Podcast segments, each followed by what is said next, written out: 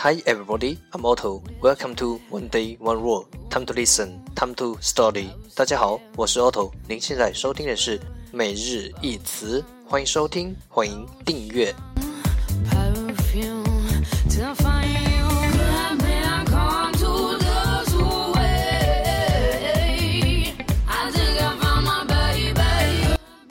让学英语融入生活，在途中爱上你自己。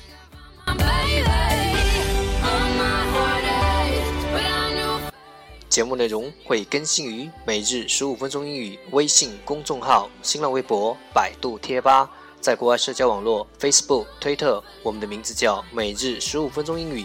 更多精彩互动尽在每日十五分钟英语微信群，等你来加入我们哦。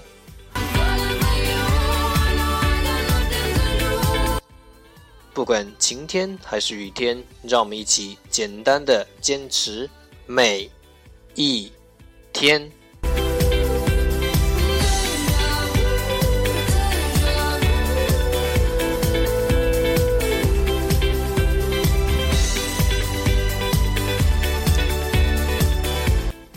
Okay, let's get started. Day twenty-eight.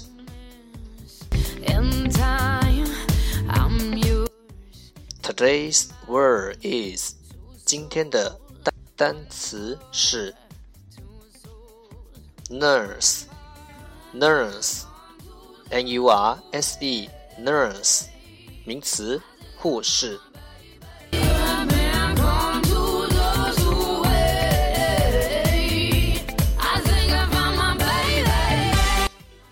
Let's look at its example. 让我们看看它的例子。 she had spent 29 years as a nurse. She had spent 29 years as a nurse. 她已经当了二十九年的护士。She had spent 29 years as a nurse.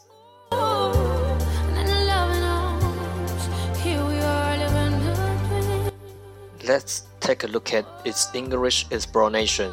让我们看看它的英文解释。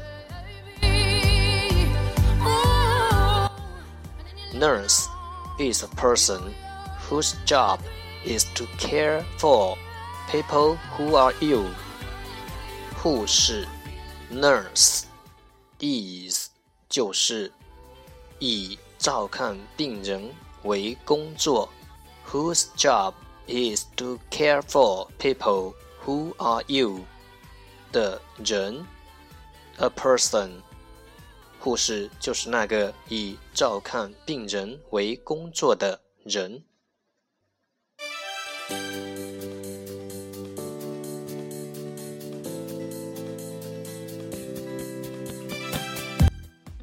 Let's take a look at its example again。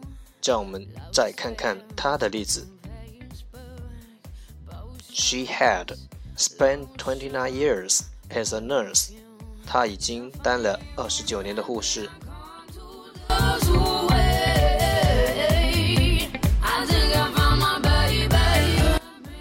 Keywords 关键单词 nurse nurse n u r s e nurse 名词护士。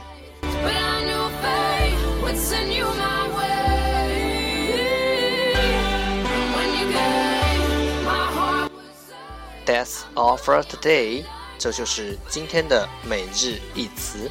欢迎点赞，欢迎评论，欢迎分享，欢迎和我一起用手机学英语，一起进步。See you tomorrow。